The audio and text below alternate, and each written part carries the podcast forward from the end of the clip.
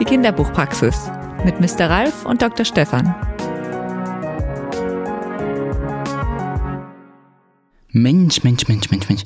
20 Prozent der Kinder und Jugendliche sind partielle Analphabeten. Also da müssen der Dr. Stefan und der Mr. Ralf heute unbedingt mal ran. Und ich guck gerade mal das Wartezimmer. Da sind auch schon zwei Bücher drin. Einmal das Sachbuch Sehen aus dem Gerstenberg Verlag und von Juliane Pickel, Krummer Hund. Oh, da ist heute wieder viel zu tun. Dr. Stefan, Mr. Ralf? Ja, ja, was dann, was dann? Ja. Jetzt steht doch der Telefontermin an mit der so. Heidemarie Brosche. Ja, ja, stimmt, Wegen den stimmt. partiellen Analphabeten. Äh, haben wir vorher noch was? Jetzt gucke ich mal. Ja, es gibt hier noch eine Frage für ein Rezept für den Jonas 29. Der ist Vater eines Sohnes. Der wird jetzt ein Jahr bald, der Sohn. Mhm.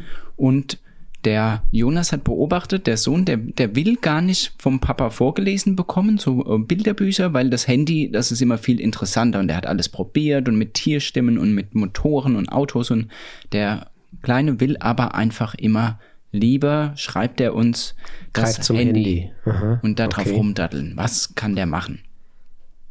Naja, da haben wir zum einen, das ist der, das ist der klassische Konflikt, neue Medien kontra Buch, wenn man so will. Ja, schon Ähm, im Kinderwagen. schon ist im Kinderwagen. Konflikt Buggy. sichtbar. Ja. Ja, also es ist relativ logisch. Das Buch an sich tut erstmal nichts. Das wird nur lebendig durch äh, den Vorlesenden. Also sprich äh, dann Jonas oder wer auch immer da ist, der das tut. Und da äh, ist es natürlich so, dass das Handy oder das Smartphone, nehme ich an, attraktiver ist, weil ähm, da passiert was, da gibt's Töne, die rauskommen. Es gibt bunte Bildchen, es bewegt sich es auf dem Bildschirm sich. was. äh, Also es- ähm, der, der, der wird ja getriggert letztlich. Also ähm, da passiert ja was mit ihm. Und das macht es natürlich äh, attraktiv, weil es, ständig gehen neue Impulse raus und man gewöhnt sich daran. Eigentlich ist es eine Überforderung von einem kindlichen Gehirn. Es gibt viele Neurologen, die eigentlich dazu raten, ähm, erst äh, ab vier Jahren überhaupt sozusagen mit diesem ganzen äh, technischen Gedöns, sagen wir mal, anzufangen, ähm, weil es vorher eine permanente Überforderung ist. Aber ähm, wenn man sich daran gewöhnt Gehirn- von den Reizen, Aber das Gehirn belohnt einen. Ja. Und auch das kindliche Gehirn schon, wenn, wenn diese Reize auf, ein, auf dieses Gehirn einfließen, einfluten, ähm, dann, dann Es ist da mehr, dieses- immer noch einer drauf. Da geht doch noch mehr, da ist noch was, da kann ich noch mal hier was machen, da was ausprobieren und diese kleinen Händchen fummeln dann an dem Teil rum, ähm, weil es passiert halt immer wieder was Neues und das Gehirn sagt, super, mach mal weiter, da kommt noch mehr. Und das ist, ist eine, natürlich ist beim eine ständige schwierig. Reizüberflutung. Dazu kommt natürlich, dass das Kind äh, vermutlich sieht bei Jonas, ähm, das Handy, ähm, das meldet sich von sich aus immer wieder. Das Handy ist bei Papa und Mama vermutlich wichtig, weil ähm, damit passiert was. Damit wird gesprochen. Ähm, ist die Frage, wie häufig ähm, es äh, das Baby äh, jetzt die äh, Mutter oder Vater sieht äh, mit einem Buch in der Hand. Also dass ein Buch auch eine Wichtigkeit hat, ähm, weil äh, dann kann es sozusagen eine Relation herstellen. Sprich, bei der Lesesituation sollte keinesfalls das bimmelnde Handy, was dann immer wieder unterbricht gerne auch, weil irgendeiner anruft, ähm, sollte das überhaupt nicht im selben Zimmer sein. Also da hat man ähm, plötzlich ein, ein Konkurrenzverhältnis, was dann aufgebaut wird. Ähm, das ist natürlich dem Lesen in dem Fall nicht ähm, zuträglich. Also Vorlesen ist Vorlesen und Homeoffice ist Homeoffice, aber nicht zwischendrin mal vorlesen und das Handy dann zulegen. Könnte ja noch ein wichtiger Anruf kommen. Ja, beziehungsweise dann, das Situation passiert ja kaputt. auch unterbrechen. Ähm, warte mal, jetzt legen wir das Buch wieder hin und dann passiert fünf Minuten äh, Telefongespräch und dann, äh, ach ja, wo waren wir denn stehen geblieben? Für, für einen Einjährigen ist das eine kom komplette Überforderung. Also da, da kann man auch nicht unterbrechen. Also das sind, äh, das ist das eine. Man muss bedenken, beim Einjährigen sind natürlich auch die Aufmerksamkeitsphasen ganz, ganz kurz. Also Vorlesen, das ist, ähm, das ist ja ein Betrachten, auch das ist natürlich Lesen, aber das sind wirklich äh, Minuten, die da überhaupt nur sind. Eins, zwei Minuten, ähm, mehr am Stück äh, geht nicht, das ist eine Überforderung. Also ähm, Naja, vielleicht kann ja auch so ein Buggy-Buch eine Idee sein. Das sind also Bücher, wo so haptische Elemente mit dabei sind, so ein Fell oder was zum Anfassen. Ähm, das ist ja noch ein bisschen mehr als nur im, im Buggy zu sitzen und zu blättern und ein Buch vor sich zu haben. Denn es wäre ja schade, wenn schon die Kleinen anfangen, Bücher zur Seite zu legen und dann vielleicht zu den 20 Prozent gehören, die später als partielle Analphabeten oder funktionale Analphabeten gelten und dann in der Schule, ach, im Kindergarten schon, so echte Schwierigkeiten haben mit Büchern, mit Lesen und ähm, ja, dann echt benachteiligt sind. Aber es wäre vielleicht ganz gut, wenn wir da mal mit einer Expertin sprechen mit der Heidemarie Brosche. Ja, die Heidemarie Brosche, richtig. Ähm, die war ja 17 äh, Jahre lang an einer Brennpunktschule ähm, und hat da wirklich äh, vor sich äh, gehabt, die 20 Prozent der sogenannten funktionalen oder partiellen Analphabeten. Also äh, die war mitten im Auge des Lesefördertaifuns. Ähm, die weiß, äh, was mhm. man da, glaube ich, tun kann. Genau, und sie ist auch Autorin. Sie hat Leseförderkonzepte geschrieben als Autorin, Bilderbücher, Kinderbücher und hat auch für leseschwächere Jugendliche Jugendbücher, Jugendromane geschrieben. Also so ein, so ein Rundumpaket eigentlich. Und dafür hat sie auch einen Preis stimmt, gekriegt. Die stimmt, die ist doch ausgezeichnet worden. Genau, oder? Mit, mit dem Volkacher Thaler von der Deutschen Akademie für Kinder- und Jugendliteratur. Das war gar nicht lange her. Ah ja. 2020. 2020. Ja, wunderbar. Dann rufen wir die doch an, würde ich sagen. Ähm, Kai, hast du die Nummer? Ja, die Nummer ist hier. Ich stelle die Verbindung sofort her. Danke.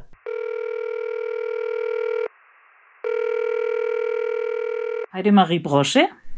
Ja, und hier ist der Stefan Haug und der Ralf Schweikart. Hallo. Aus der Kinderbuchpraxis. Grüße Sie ganz herzlich, Frau Brosche.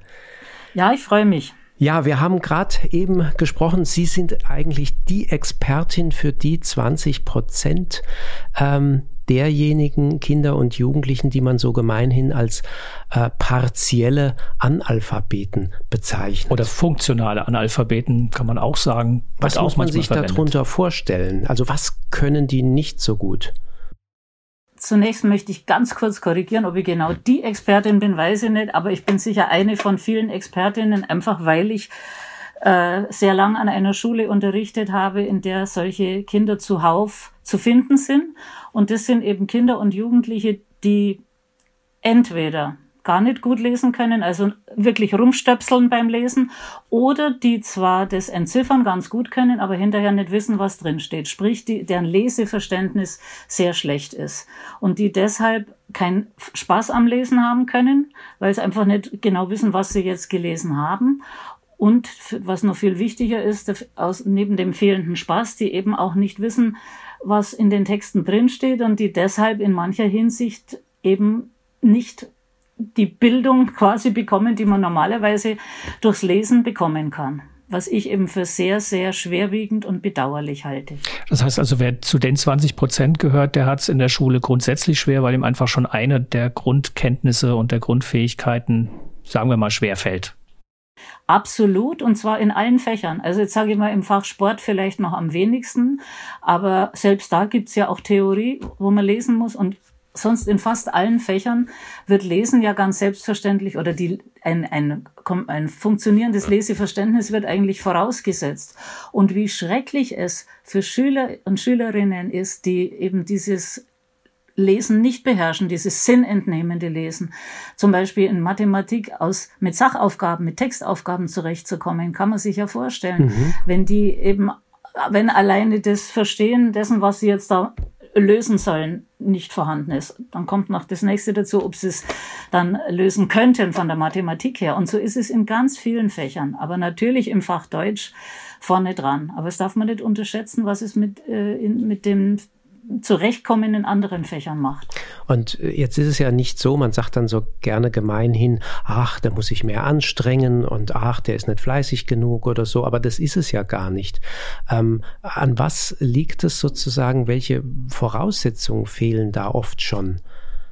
Bei diesen ja, das Kindern? ist jetzt eine, mhm, ja, das sind durchaus mehrere Dinge und die werden eben oft nicht so gesehen, weil, und das möchte ich jetzt vorneweg nochmal betonen, Lehrer, die Lehrkräfte, die mit Schülern zu tun haben, selbst wenn sie schon jahrelang äh, mit solchen Schülern arbeiten, kommen einfach aus einer ganz anderen Welt und setzen Dinge voraus, die diese Schülerinnen und Schüler oft nicht haben. Ich sage jetzt mal, ich fange mal ganz vorne an. Sie haben daheim in der Regel keine Lesevorbilder. Es wird ihnen in der Regel nicht vorgelesen. Es gibt daheim kaum Lesestoff. Ich habe festgestellt, in den letzten Jahren, in denen ich in der Schule war, dass zum Beispiel auch die einfachsten Zeitungen und Zeitschriften zu Hause eher gar nicht vorhanden sind bei vielen. Früher war es immer nur so, dass wenn man so Zeitschriftenprojekte gemacht hat, die Schüler gesagt haben, ja, liest mein Papa auch oder hat meine Mama auch oder die Zeitung gibt's bei uns zumindest am Wochenende. Das wurde ehrlich gesagt immer weniger. Was also waren das so für Zeitungen? Illustrierte? Ja, zum Beispiel mal schon Autozeitung vom Papa mhm. oder Mama Frauenzeitschrift und zum Beispiel eben auch jetzt, ich war ja in Augsburg Lehrerin, mhm. die Augsburger Allgemeine ja. war jahrelang noch bei etlichen Kindern was Normales und wurde dann immer mehr so, dass ich festgestellt habe, kein einziger aus der Klasse hat diese Tageszeitung und äh, zum Teil habe ich es dann eine Weile noch, haben es noch gesagt, am Wochenende lesen es meine Eltern und auch das ging zurück. Mhm. Also ich habe es zuletzt so erlebt, dass eigentlich Lesestoff nicht vorhanden war, auch keine Bücher. Und das habe ich dann auch immer bemerkt, kleiner Exkurs. Ich habe ja dann manchmal so lesefördernde Projekte gemacht und da gab es zum Teil eben auch Buchgeschenke, wobei vielleicht kommen wir auf das Thema Buchgeschenke noch gesondert, mhm. dass dann schon es ein äh, irgendwo ein Abenteuer für manche war, mit einem nagelneuen Buch nach Hause zu gehen, was aber das Problem nicht löst. Also das war schon eine Freude und eine Anerkennung, weil das gab es als Preis für etwas, was ich genau, gern nachher noch erzähle. Aber dadurch wurde das äh, Kind oder der Jugendliche nicht plötzlich zu einem Leser, bloß weil er jetzt ein Buch geschenkt gekriegt hat. Also bloß weil plötzlich ein Buch als Lesestoff da war. Dann kommt noch was Wesentliches dazu. In den Familien hat das Lesen oft keinen hohen Stellenwert. Das ist nichts Besonderes für die. Nicht so wie bei uns, wo uns die Augen übergehen, wenn das eigene Kind äh, ein guter Leser ist und sich Bücher zum Geburtstag wünscht. So ist es da nicht. Manchmal hat auch Bildung nicht diesen hohen Stellenwert. Und dann muss man ehrlich sagen, oft gibt es in den Familien wirklich andere Sorgen als das Lesen. Also da ist es nicht so, dass das so was Zentrales ist. Und wären das, dann noch so, weiter. wären das dann sogenannte ja. bildungsferne Familien? Ja, ich Oder nenne sie auch immer nur? so also ich habe schon viele Familien erlebt, die wirklich fern von dem leben, was wir Bildung nennen. Mhm. Ich meine, Bildung kann man weit fassen, ja. aber diese Bildung, was die wir meinen, ist da oft nicht vorhanden und wird auch nicht als so wichtig angesehen. Die Eltern sind oft selber ohne diese Art von Bildung aufgewachsen. Manche wirklich komplett ungebildet, was überhaupt nicht abfällig sein mhm. soll. Das ist mir ganz wichtig. Und dann kommt das nächste. Auch die Eltern von vielen dieser Kinder sind selbst manche vielleicht komplette Analphabeten oder nicht vielleicht, sondern sicher, habe ich ja mitbekommen, aber manche eben auch partielle. Das heißt, die tun sich selber wahnsinnig schwer aus einem Text äh, Sinn zu entnehmen. Ja, man macht ja auch immer ein bisschen die Erfahrung, also wenn man selber Kinder hat, selber auch die, das Schulsystem dann mit begleitet, dass man bei Elternabenden oftmals das Gefühl hat, dass gerade die extrem engagierten Eltern jeden Termin und jeden Austausch mit den Lehrerinnen und Lehrern suchen.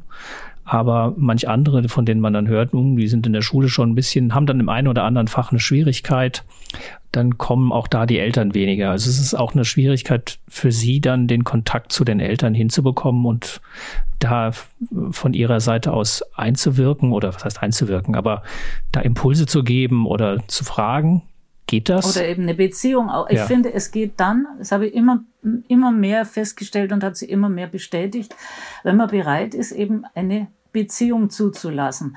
Und zwar nicht von oben nach unten. Und das erlebe ich leider sehr oft, dass eben man, dass sich, ja, Lehrkräfte, nicht nur Lehrkräfte, halt überhaupt Leute, die aus einem gebildeten Milieu kommen, so wenig in diese äh, Realität der Familien reinversetzen können, sie es eigentlich eher über Überheblichkeit lösen und über Unverständnis und über Empörung zum Teil auch. Und ich finde, das passt nicht. Das ist, wird dem nicht gerecht. Und wenn man eben, also ich habe zum Beispiel eine inzwischen sehr gute Freundin, ist Türke, Türkin mit arabischen Wurzeln, die viele Jahre äh, in der Stadtteilmütterarbeit tätig war.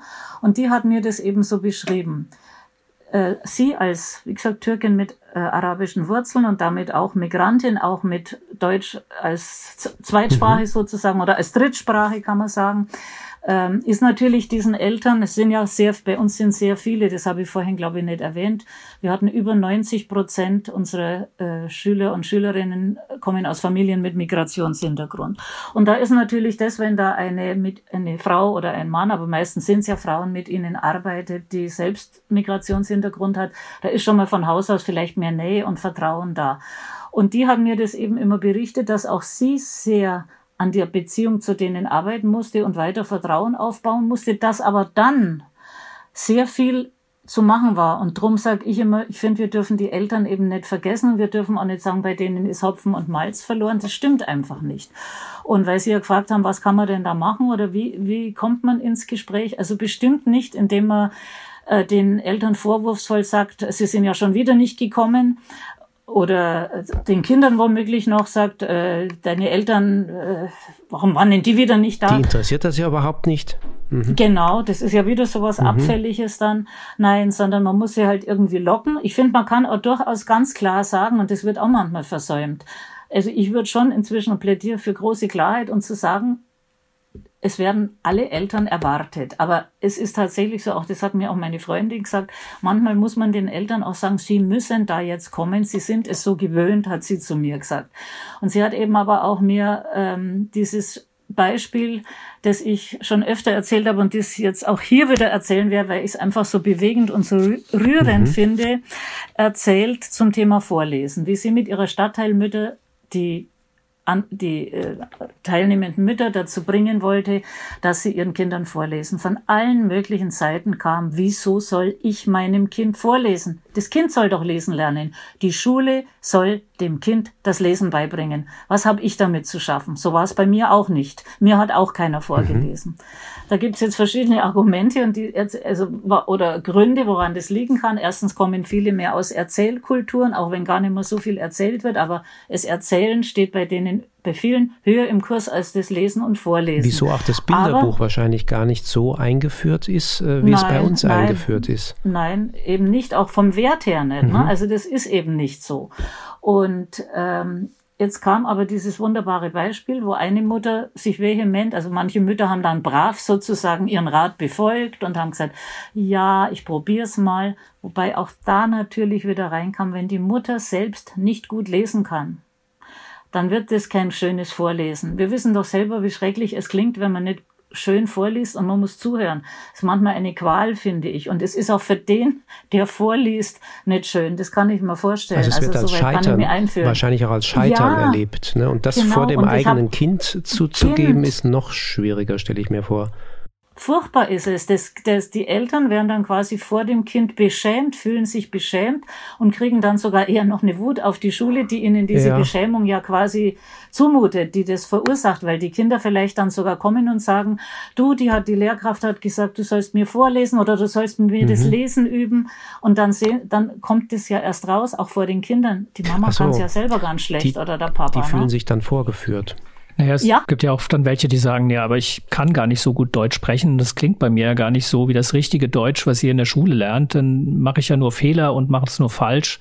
Äh, lieber nicht. Also das habe ich auch schon als Grund gehört, dass Eltern einfach äh, an ihrer eigenen Fähigkeit äh, in der deutschen Sprache zweifeln und dann lieber wollen, dass das Kind was anderes nutzt oder eben nicht sie zwingt oder ihnen aufträgt, vorzulesen. Ist richtig. Also Darum sind ja auch zweisprachige oder mehrsprachige Bücher was Gutes, aber sie lösen natürlich, äh, also sagen wir mal, wenn's die, wenn die türkische Variante für die türkische Mama auch noch drin steht, die gut türkisch lesen kann, ist es toll, aber wenn sie selber eben selber auch nicht so gut lesen kann, hilft auch die Zweisprachigkeit mhm. oder Mehrsprachigkeit nichts. Jetzt muss ich aber unbedingt noch mal Geschichte fertig ja, ja, erzählen, genau. die Mutter, weil das endlich mal was die, mit die, einem guten Ausgang die, ist. Die, die, Mutter, die nicht wollte, ja. Die, die gar nicht, eine Mutter war also besonders hartnäckig, ist eine sehr selbstbewusste Mutter. Ich habe die inzwischen über LM auch mal kennenlernen dürfen und die hat eben immer wieder gesagt, ich sehe das nicht ein. Und dann eines Tages war die LM mit, ihnen, mit ihren Stadtteil, mit ihren Müttern der Stadtteilmüttergruppe in der Bücherei und hat gesagt, so und jetzt nehmt, die, nimmt einfach jede von euch ein Buch mit nach Hause und liest zu Hause dem Kind oder den Kindern vor. Und dann sollten sie beim nächsten Mal davon erzählen. Und äh, eine Weile ist vergangen. Elim sagt, einige Wochen sind vergangen. Und dann kam genau diese syrische Mama und hat gesagt, ich habe es jetzt doch getan. Ich habe einmal vorgelesen, dann nochmal. Und plötzlich waren meine Kinder ganz wild drauf, dass Mama vorliest. Mhm. Und jetzt lese ich seit Wochen vor. Das ist so schön. Unsere Beziehung ist viel besser geworden. Wir sind uns näher gekommen. Also diese das Kuscheleffekte, so die es sozusagen schön. gibt. Das, genau, der mhm. ja, die werden ja immer gerühmt. Das heißt ja, ja immer ja. vorlesen als Wohlfühl, mhm. als äh, äh, Wohlfühlmomente und als Momente, wo man sich als Familie nahe kommt. Aber wenn man das eben nicht nicht spürt und dazu keinen Bezug hat, kommt es eben nicht so leicht. Und dann hat die LM gesagt, und das ist jetzt mal immer wieder gesagt, weil ich jedes Mal wieder gesagt habe, stimmt es wirklich? Ja, dann fing die Mutter wirklich zu weinen an und hat gesagt, ich bin so traurig wegen der Jahre, in denen ich, vor, ich, denen ich nicht vorgelesen mhm. habe. Wir haben so vieles verpasst. So, und was heißt das jetzt? Warum erzähle ich das so gern? Es zeigt, sie hat durch das in der Gruppe mit den mhm. anderen Müttern, durch das Vertrauen zu Elem. Ich meine, natürlich ist Elem eine Frau mit Migrationshintergrund. Ich denke, es hätte aber auch mit einer deutschen Vertrauensperson klappen können, vielleicht ein ja. bisschen schwieriger. Andernteils gibt es ja auch inzwischen sehr viele Menschen hier mit Migrationshintergrund, die das leisten könnten, wenn man sie das ließe. Da bin ich überzeugt davon, dass man da viele finden würden. Also über das Vertrauen und auch über die Zeit. Man kann jemanden nicht einen Hammer drüber hauen und sagen, so, du bist jetzt auf einmal lesefreundlich, du förderst jetzt deine Kinder. Aber es hat sich ja gezeigt, es hat ganz viel bewirkt und es ist viel in Bewegung gekommen und es kommt weiterhin in also Bewegung. und das ist das, was ich positiv finde. Es wäre ein Plädoyer zum einen für Geduld natürlich, dass es eben man wirklich Geduld ja. haben muss und dass man auch bei den Eltern ansetzen muss. Also nicht nur die Kinder äh, im Blick haben, das haben ja oft die Lehrer nun mal, weil sie sie vor sich haben, mehr, aber dass man, wenn man die Eltern nicht mit ins Boot, Boot holt, dass dann, naja, das, das nachhaltige Leselernen äh, wahrscheinlich nicht erfolgreich sein kann. Nicht so erfolgreich. Nicht so erfolgreich. Also ich denke einfach, wenn wir die, machen wir es andersrum, wenn wir die Eltern mit ins Boot holen, dann haben wir viel größere Chancen, dass sich etwas schneller entwickelt, als wenn wir nur auf die Schüler mhm. setzen und auf die Schülerinnen. Natürlich, ich sage jetzt das gleich als ehemalige Lehrerin und langjährige Lehrerin, die weiß, wie viel Arbeit eine engagierte Lehrerin oder Lehrertätigkeit zurzeit ist.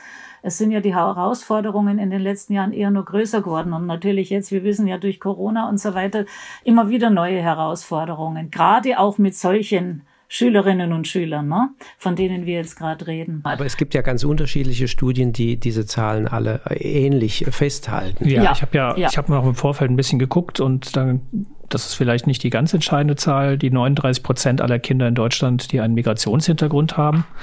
Aber interessanter ist noch, dass jedes fünfte Kita-Kind aktuell schon zu Hause kaum Deutsch spricht. Das ist ja auch wieder ein Punkt. Das heißt nicht, dass es nicht gut lesen kann oder ähm, sich da schwer tut. Aber es sind andere Voraussetzungen. Es sind andere Voraussetzungen und man weiß ja auch, wenn Kinder mehrsprachig aufwachsen, dann ist es gerade am Anfang ja auch, wenn sie in die Schule kommen, eben mit mehr Aufwand verbunden, weil sie ja parallel, man hat nachher wahrscheinlich einen großen Vorteil, weil man mehrere Sprachen fast als Muttersprache beherrscht, aber es ist trotzdem am Anfang ein größerer Aufwand, der viel mehr von einem verlangt, als wenn man jetzt nur mit einer Sprache aufwächst. Ja, Wie kann man denn bei den Kindern ansetzen? Also äh, wahrscheinlich ist es ja auch altersabhängig. In der Grundschule braucht es wahrscheinlich andere Motivationen als äh, bei, bei, bei Älteren, bei Jugendlichen.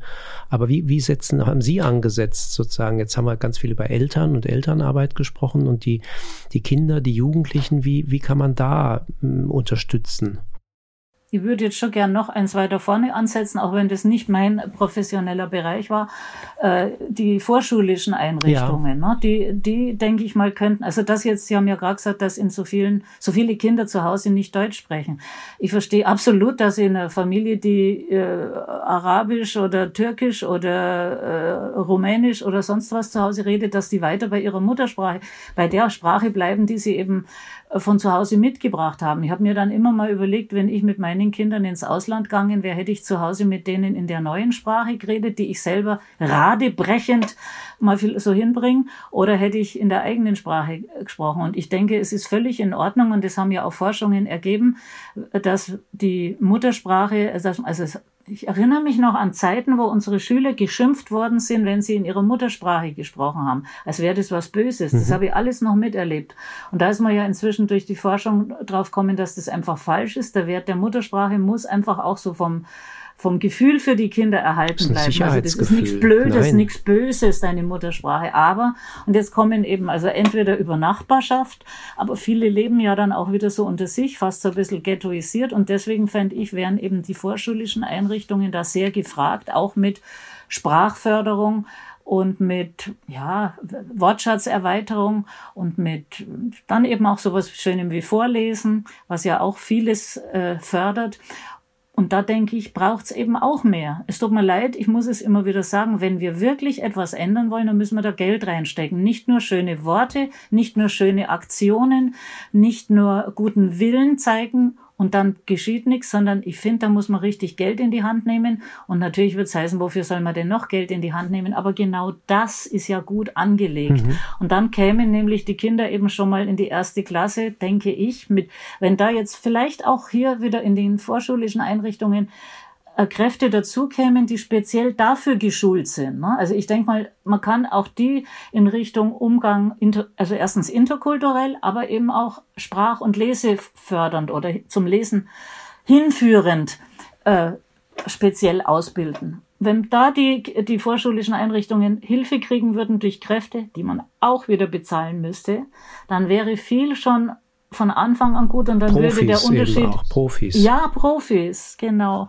Und dann, Sie haben mich ja nach der Schule gefragt dann muss man da natürlich äh, gucken. Und da werden wieder Profis gefragt. Und da hat man halt bis jetzt, bei uns waren es immer so sehr liebe Lesepaten, haben wir an der Schule für die Grundschüler, die nicht gut lesen, ne? die oder die sich schwer tun. Ja, wie kann man da jetzt ansetzen an, der, an dem Punkt gerade? Also das wird es wahrscheinlich häufig geben, äh, den, den Schüler, den Sie eben beschrieben haben. Naja, Verlage versuchen es ja schon. Die haben ja verschiedene Reihen, wo sie Bücher für, das heißt ja dann immer Leseschwächere, auch Jugendliche, auch Kinder anbieten, wo dann weniger Text Text drauf ist, mehr Bild, wo man mit Comic arbeitet, mit Comic-Elementen. Also mit Wow zum Beispiel. Genau. Super lesbar, super lesbar bei, äh, bei Belz. Gelberg, ja. Short, ja, da short hat sich in den easy. letzten Jahren hat sich was getan. Ne? Da hat man jetzt das schon gesehen. Und ich denke, das gehört dazu, der angemessene Lesestoff. Ich glaube, das ist schon mal ein Punkt. Aber nur von so einem Buch klappt's immer noch nicht. Das heißt, es ist eben, also jetzt sage ich mal so, wenn man feststellt, es liegt eigentlich an der Leseflüssigkeit, mhm. sprich, der ist zwar schon 14 Jahre alt, stöpselt aber immer nur rum, liest also einen Text, jetzt habe ich mal irgendwas von mir liegen, der liest nicht, was unterscheidet äh, einen Hahn von einer Henne, sondern der liest immer noch, was unterscheidet so dieses, ja, ja. Ne? dieses mal ein bisschen was schneller, ein bisschen mhm. was langsamer. Er muss es also richtig entziffern. Und wenn er am ähm, Ende ist, hat er vergessen, was am Anfang steht. Natürlich einfach, genau. hat er es vergessen, weil er, er muss ja so viel, er hat ja in seinem Speicher, was der da alles sich merken muss und das geht ja, und das dauert alles mhm. so lang und es kommt kein Lesefluss und, und das ist ja alles erwiesen worden, was da die, was da im Hirn alles ablaufen muss. Am Ende weiß er gar nicht mehr, was er gelesen hat, wie eben dieser Achtklässler und solche haben wir viele und da muss man dann eben schauen, liegt es daran, dass er zum Beispiel wahnsinnig wenig äh, Wörter pro Minute liest. Da gibt's, da kann man ja bestimmte Tests machen und dann, wenn es wirklich daran liegt, dann kann man an der Löse, Löse, Lese. Leseflüssig, Leseflüssigkeit. an der Leseflüssigkeit ja. arbeiten. Und für dieses Arbeiten an der Leseflüssigkeit hat sie, haben sie halt ein paar Verfahren rausgestellt. Ich bin jetzt nicht in der Forschung. Sie wissen, ich bin eine ehemalige Lehrerin, die sich sehr engagiert hat mhm. für ihre Schüler und Schülerinnen ja, und für die Leseförderung. Tue ich auch und ich habe auch viele Fortbildungen besucht und Bücher gelesen. Aber ich bin jetzt nicht an der neuesten, doch ich bin schon an der neuesten, an den neuesten Forschungsergebnissen dran. Mhm. Das lese ich schon immer. Und da habe ich halt jetzt mitbekommen, man hat herausgefunden, mit Lautleseverfahren, zum Beispiel wie dem Tandemlesen, mhm. kann man A, Fortschritte in der Leseflüssigkeit in relativ kurzer Zeit erzielen und B, man kann sie messen. Und jetzt kommt nochmal was, was ich so wichtig finde, dieses Messen, nämlich den Fortschritt sichtbar machen. Kinder, die und Jugendliche, die durch die Schule gehen, mit, immer wieder mit dem Gefühl, ich kann eigentlich nicht gescheit lesen. Die merken das doch, die merken das doch im Vergleich zu den anderen. Ne? Auch an unserer Schule, auch in unserer sogenannten Brennpunktschule sind ja nicht alle Schüler einer Klasse gleich schlecht, in Anführungszeichen. Mhm. Schlecht ist kein schönes Wort, aber jetzt sage ich es mal einfach so. Aber das merkt man ja, die einen kriegen es ganz gut hin. Ich habe sogar schon Schüler gehabt, die haben in ihrem Zeugnis oder in ihrem Schülerbogen drin gehabt, attestiert gehabt, sie haben eine Leserechtschreibschwäche und die haben dicke Bücher gelesen. Also auch das gibt es. Aber es gibt eben auch die, die denen hat man das nie attestiert, das, aber sie können halt einfach ja. nicht gut lesen und scheitern schon an kurzen Texten. So. Und wenn ich denen ab und zu, möglichst oft zeige, du kannst einen Fortschritt machen. Mhm. Du bist zwar eigentlich schon so alt, dass man von dir erwartet, du kannst gescheit lesen, aber wir sehen ja beide, es klappt noch nicht. Jeder Fortschritt, das wissen wir doch von uns selbst, wieder bitte Perspektivwechsel. Wenn ich merke, ich kann plötzlich was besser. Als ich zum Beispiel gemerkt habe beim Skifahren, ich war eine fürchterlich schlechte Skifahrerin, als mein Mann mich auf die Skier sozusagen gebetet hat, als ich das erste Mal hinter im flotten Hang runtergefahren bin und gemerkt habe, jetzt hat's wirklich besser geklappt, mhm. war das doch ein wunderbares Gefühl. Also es Gefühl. braucht Erfolgserlebnisse. Wenn, natürlich, braucht doch jeder und das brauchen die auch. Und wenn ich das eben messbar machen kann oder wenn ich sagen kann, schon mal her, du bist jetzt tatsächlich, du bist jetzt von dem, der Anzahl an Wörtern pro Minute zu der gekommen, schon mal, oder, oder Aufnahmen machen. Man kann ja heute so leicht mit dem Handy oder mit anderen ja. Instrumenten Aufnahmen machen. Und das zeigt, dann macht es eben das Gegenteil von dem, was so oft passiert, nämlich ihr lest das Lese-Selbst-Konzept der Kinder und Jugendlichen beschädigen, dann wird das Lese-Selbst-Konzept gehätschelt, poliert, mhm, dann können mhm. sie wieder denken, ach, ich lerne es vielleicht doch noch. Und nicht das, was ich so oft erlebt habe, dass sie einfach sich einrichten in dieser Einstellung, ich bin eben kein Leser. Ich kann ja doch nicht. Ich, ich, ach, ich es kann nicht, nicht jeder gut sein in Deutsch. Genau, ja, genau. Mhm. Und dann bin ich eben nicht und dann komme ich in die achte Klasse, dann komme ich in die neunte ja. Klasse, dann werde ich entlassen und dann brauche ich eh nicht mehr lesen, mhm. so ungefähr. Und dann kommt natürlich, dass das Lesen eigentlich im Beruf nötig wäre, dass das Lesen ähm, in, in, für die Teilhabe, gesellschaftliche Teilhabe höchst wichtig wäre, dass das Lesen wichtig wäre, um mich vor, jetzt sage ich mal, vor Arsche und Manipulation zu schützen, dass ich mal was nachlese, für einen Wissenserwerb, einfach um mich weiterzubilden. Ich finde irgendwo ein Wort und weiß nicht, mhm. was es bedeutet. Und so, es gibt so vieles. Und das ist eben mein Ding immer gewesen, dass ich sage, wir dürfen das nicht zulassen, dass wir Leute als Nichtleser entlassen. Weil wenn wir sie als Nichtleser aus der Schule entlassen, dann sind sie höchstwahrscheinlich fürs Lesen verloren. Und das finde ich persönlich schlimm. Und jeder, der das auch schlimm findet, muss kämpfen mit mir. Nochmal eine kurze Nachfrage. Vorhin haben Sie den Begriff des Tandemlesens äh, ähm, beschrieben und zwar ähm, als, als durchaus eine Methode, die, äh, wo man, wo man ja Unterstützung geben kann. Wie funktioniert Tandemlesen? Also die, das Tandemlesen, ich versuche es kurz zu machen, ein besserer, ein, ein, ein stärkerer Leser, den wir Trainer nennen, ein etwas schwächerer Leser, den wir Sportler nennen. Also so hat, mhm. die, so hat man das halt genannt. Schon mal positive die Begriffe. Genau, ja. positive Begriffe, nicht du Loser und ja. du Winner, sondern nein, ja, natürlich. Und dann werden die lesen miteinander und natürlich gibt die Lehrkraft da Texte vor und dann muss sie natürlich wieder schauen, dass die Texte passen vom Anspruch her. Da kann man sehr schön mit einem Messinstrument messen, den, mit dem Lix L X, wenn man den, wenn man Lix eingibt, dann kommt man bei einer Seite raus. Da kann man wunderbar äh, messen, wie anspruchsvoll ein Text ist. Es ist fast selbsterklärend. So, und wenn man dann solche Texte hat, dann äh, werden Sportler und Trainer eine bestimmte Anzahl von Minuten eben zum Lesen geschickt. Das Problem ist, dass wenn man eine große Klasse hat und die machen das alles miteinander in einem Klassenzimmer, dass es dann zu laut wird. Das heißt, man muss einen Teil der Klasse in einen Nebenraum schicken, sofern es den gibt. An vielen Schulen ist so ein Platzmangel, dass es es den gar nicht gibt. Manche schicken es dann auch auf dem Flur raus, dann sitzen die halt in irgendwelchen Ecken am Boden oder auf irgendwelchen Schränkchen oder sonst was. Auf jeden Fall, der äh, Sportler liest der Trainer hört zu, der Trainer korrigiert, ohne besserwisserisch zu sein. Und dann wird's nochmal gelesen. Es gibt eine Wunder, also bevor ich das jetzt ausbreite und hier den Rahmen, den zeitlichen sprenge, es gibt eine wunderbare, es gibt Anleitungen im Internet dazu. Mhm. Das könnte und, man auch zu Hause äh, machen. Das könnte man natürlich auch zu Hause mhm. machen. Dann ist es halt entweder Natürlich könnte man das auch mit Mama oder Papa machen. Ne? Ich weiß nur nicht, ob es dann nicht wieder leicht nein, nein, in mit, das mit typische... Es könnten ja sogenannte Bezugspersonen, es könnte ja der, Nach ja, der Nachbar ja. sein, der vielleicht... Ja, genau, mhm. ja, das könnte es auch ah, sein. Aber okay. also wer über Tandemlesen mehr wissen mhm. will, braucht es eigentlich nur googeln auch da okay. oder, oder einfach mal recherchieren, dann kommt er drauf. Ja, wir, wir haben auch immer das schöne Beispiel. Ich glaube, das ist ja mal ganz gut, wenn man dieses Trainer-Sportler-Modell nimmt. Wir, wir kommen auch immer ganz gerne, wenn wir Vortrag halten oder Eltern so ein bisschen was mitgeben, dass wir ein Beispiel ist dann immer Cristiano Ronaldo als ein ganz bekannter, super, super guter Fußballer. Äh, wenn man mal denkt, naja, der, der, der ist einfach unglaublich begabt und äh, großartiges Genie und was auch immer. Und da gibt's eben auch viele Berichte der Mitspieler und vor allem der Trainer, die sagen, naja, der, der ist schon begabt, aber der ist derjenige, der kommt morgens als erster ins Training und der geht nachher als letzter aus dem, vom Platz runter, weil der einfach wahnsinnig viel trainiert und wahnsinnig viel übt. Und wenn er sagt, ich möchte was verbessern, dann übt er so lange, bis er das erreicht. Und auch wenn das was mit Sport und mit Fußball zu tun hat, oder manche bildungsbürgerliche Eltern auch schon den, den, die Augen verdrehen. Aber uns ist dann immer wichtig zu sagen, es geht um dieses Üben. Üben, üben, üben, üben. Das ist der Punkt. Ähm, das ist nicht eine Frage der Begabung alleine und des Wollens und ähm, des ähm, Spaßhabens alleine, sondern da gehört leider beim Lesen, Lernen auch immer das Üben dazu. Und gerade wenn man dann schafft, so Punkte zu setzen, die man erreichen kann, dann ist es ja auch ein, ein großer Vorteil. Nicht nur für die ganz Leseschwachen, sondern für alle, die eben auch so im Mittelfeld noch nicht so richtig den, das Lesefieber gepackt hat. Frau Brosche, wir haben ganz viel gelernt in dieser Zeit mit Ihnen. Jetzt ganz viele Impulse, glaube ich auch, ähm, die ähm, die Politik sich auch äh, alle aufnotieren könnte oder sollte, müsste. Ähm, und ähm, vielen Dank für äh, Ihre Expertise. Vielen Dank auch für die Anregung. Ähm, und ja, wir sind schon am Ende mit Blick auf die Uhr unserer Zeit. Das ist verflogen bei Ihnen. Wie, äh, ähm, ja, es war so munter und ähm, vielen Dank. Auch von meiner Seite.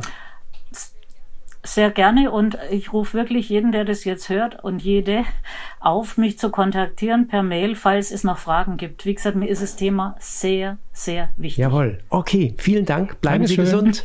tschüss. Tschüss. Okay, tschüss. So, und dann warten auch noch zwei Bücher im Behandlungszimmer. Ja, sag mal, wusstet ihr, äh, das ist ja interessant hier, ich, ich blätter mich ja gerade hier fest, und zwar, dass ich habe vor mir das Buch von Romana Romanischin und Andriy Lessiv, ein ukrainisches Künstlerpaar, Sehen im Gerstenberg Verlag erschienen. Und das ist interessant. Sag mal, Ralf, wusstest du, dass das menschliche Auge bis zu sieben Millionen, Millionen Farbtöne unterscheiden kann? Ich habe mir schon Schwierigkeiten, mir sieben Millionen vorzustellen, ob nun Farbtöne, äh, Geld oder was auch immer. Nein. Das ist unglaublich. Ähm, hier steht, im Durchschnitt sieht ein Mensch mehrere hunderttausend unterschiedliche Farbnuancen. Maler nehmen Farbunterschiede am besten wahr. Sie sehen mehrere Millionen Farbschattierungen. Das ist unglaublich. Und das ist ja hier, also und, und Kai, wusstest du, dass äh, also Babys äh, gleich nach der Geburt noch völlig unscharf sehen?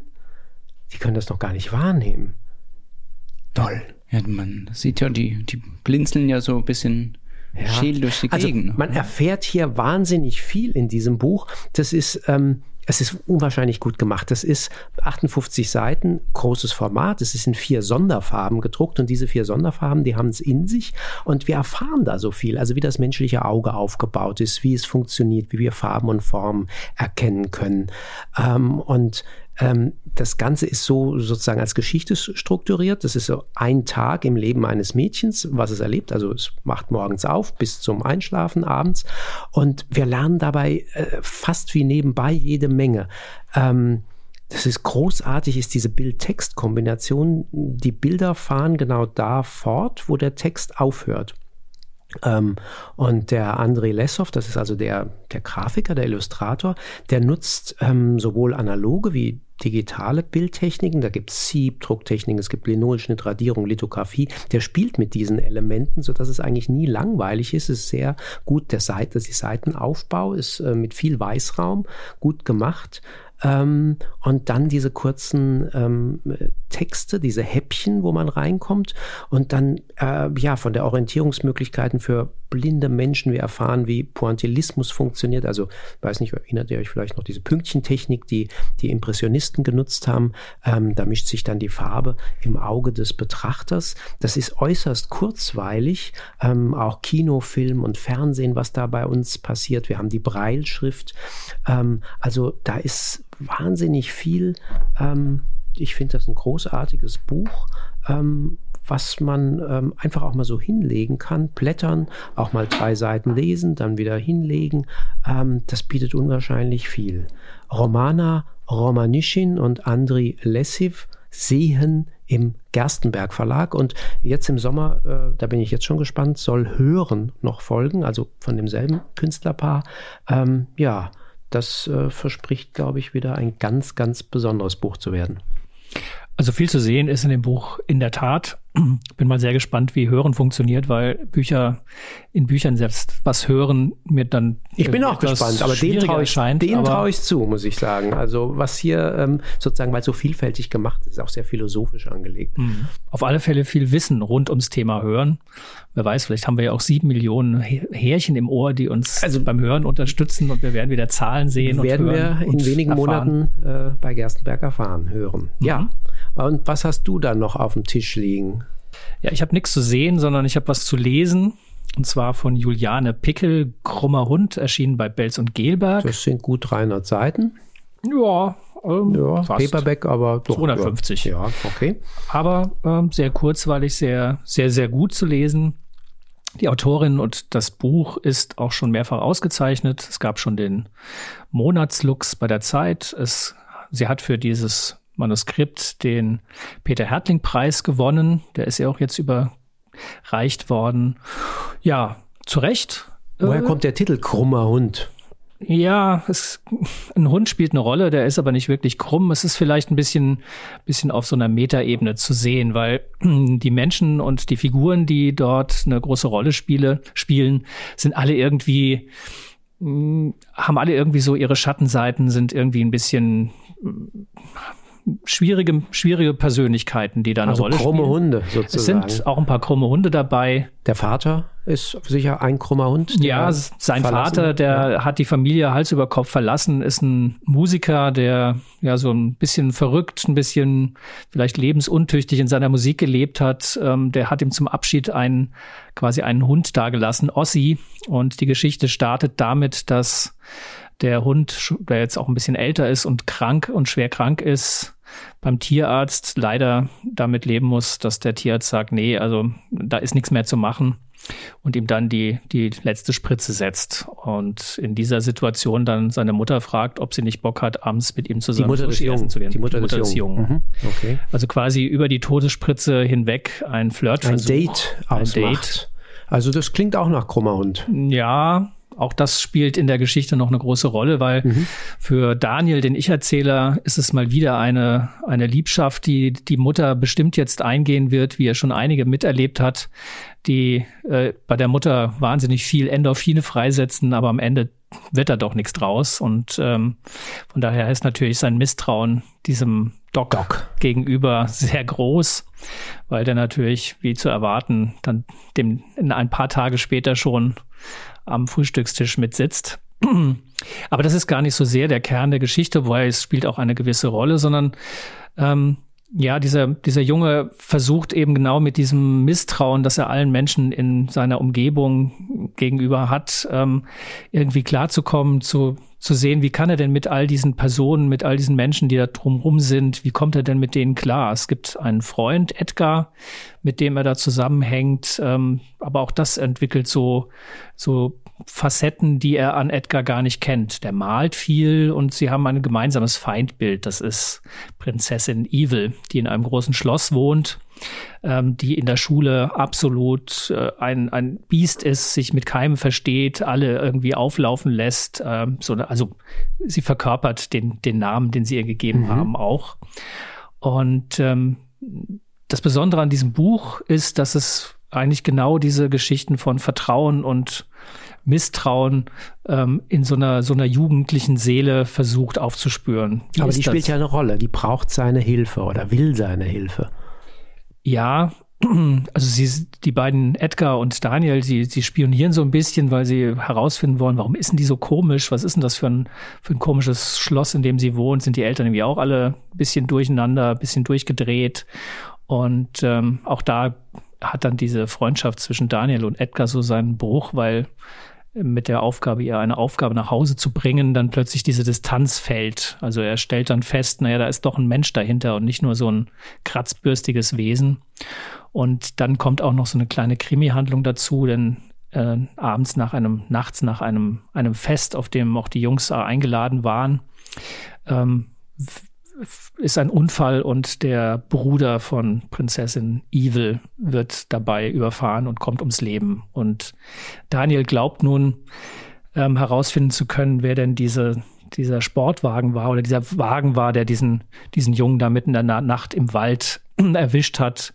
Und er hat dabei den Doc im Verdacht, weil der nämlich auch einen Sportwagen fährt. Und ja, auch das wieder dieser Aspekt von Vertrauen, Misstrauen. Kommt- er einfach nicht will, dass dieser, dass dieser Doc der, der so ein guter ist. Mhm. Weil er hat seinen Hund umgebracht, er hat seine Mutter da verführt quasi. Mhm, Wieder einer dieser Typen, die da einziehen wollen und dann schnell wieder verschwinden. Also da, das braucht eine ganze Menge Vertrauen und davon erzählt dieser, dieser Roman, diese Geschichte. Ich möchte jetzt auch nicht spoilern, weil Mhm. Also Coming of Age. ja, so ein Blick in so eine, so eine jungen Seele in einem sehr speziellen Umfeld. Er hat auch so ein paar kleine, ein paar Ausraster, die es ihm auch schwer machen, mit sich selber klarzukommen. Und äh, es ist einfach gut gemacht. Es ist auch sprachlich gut gemacht.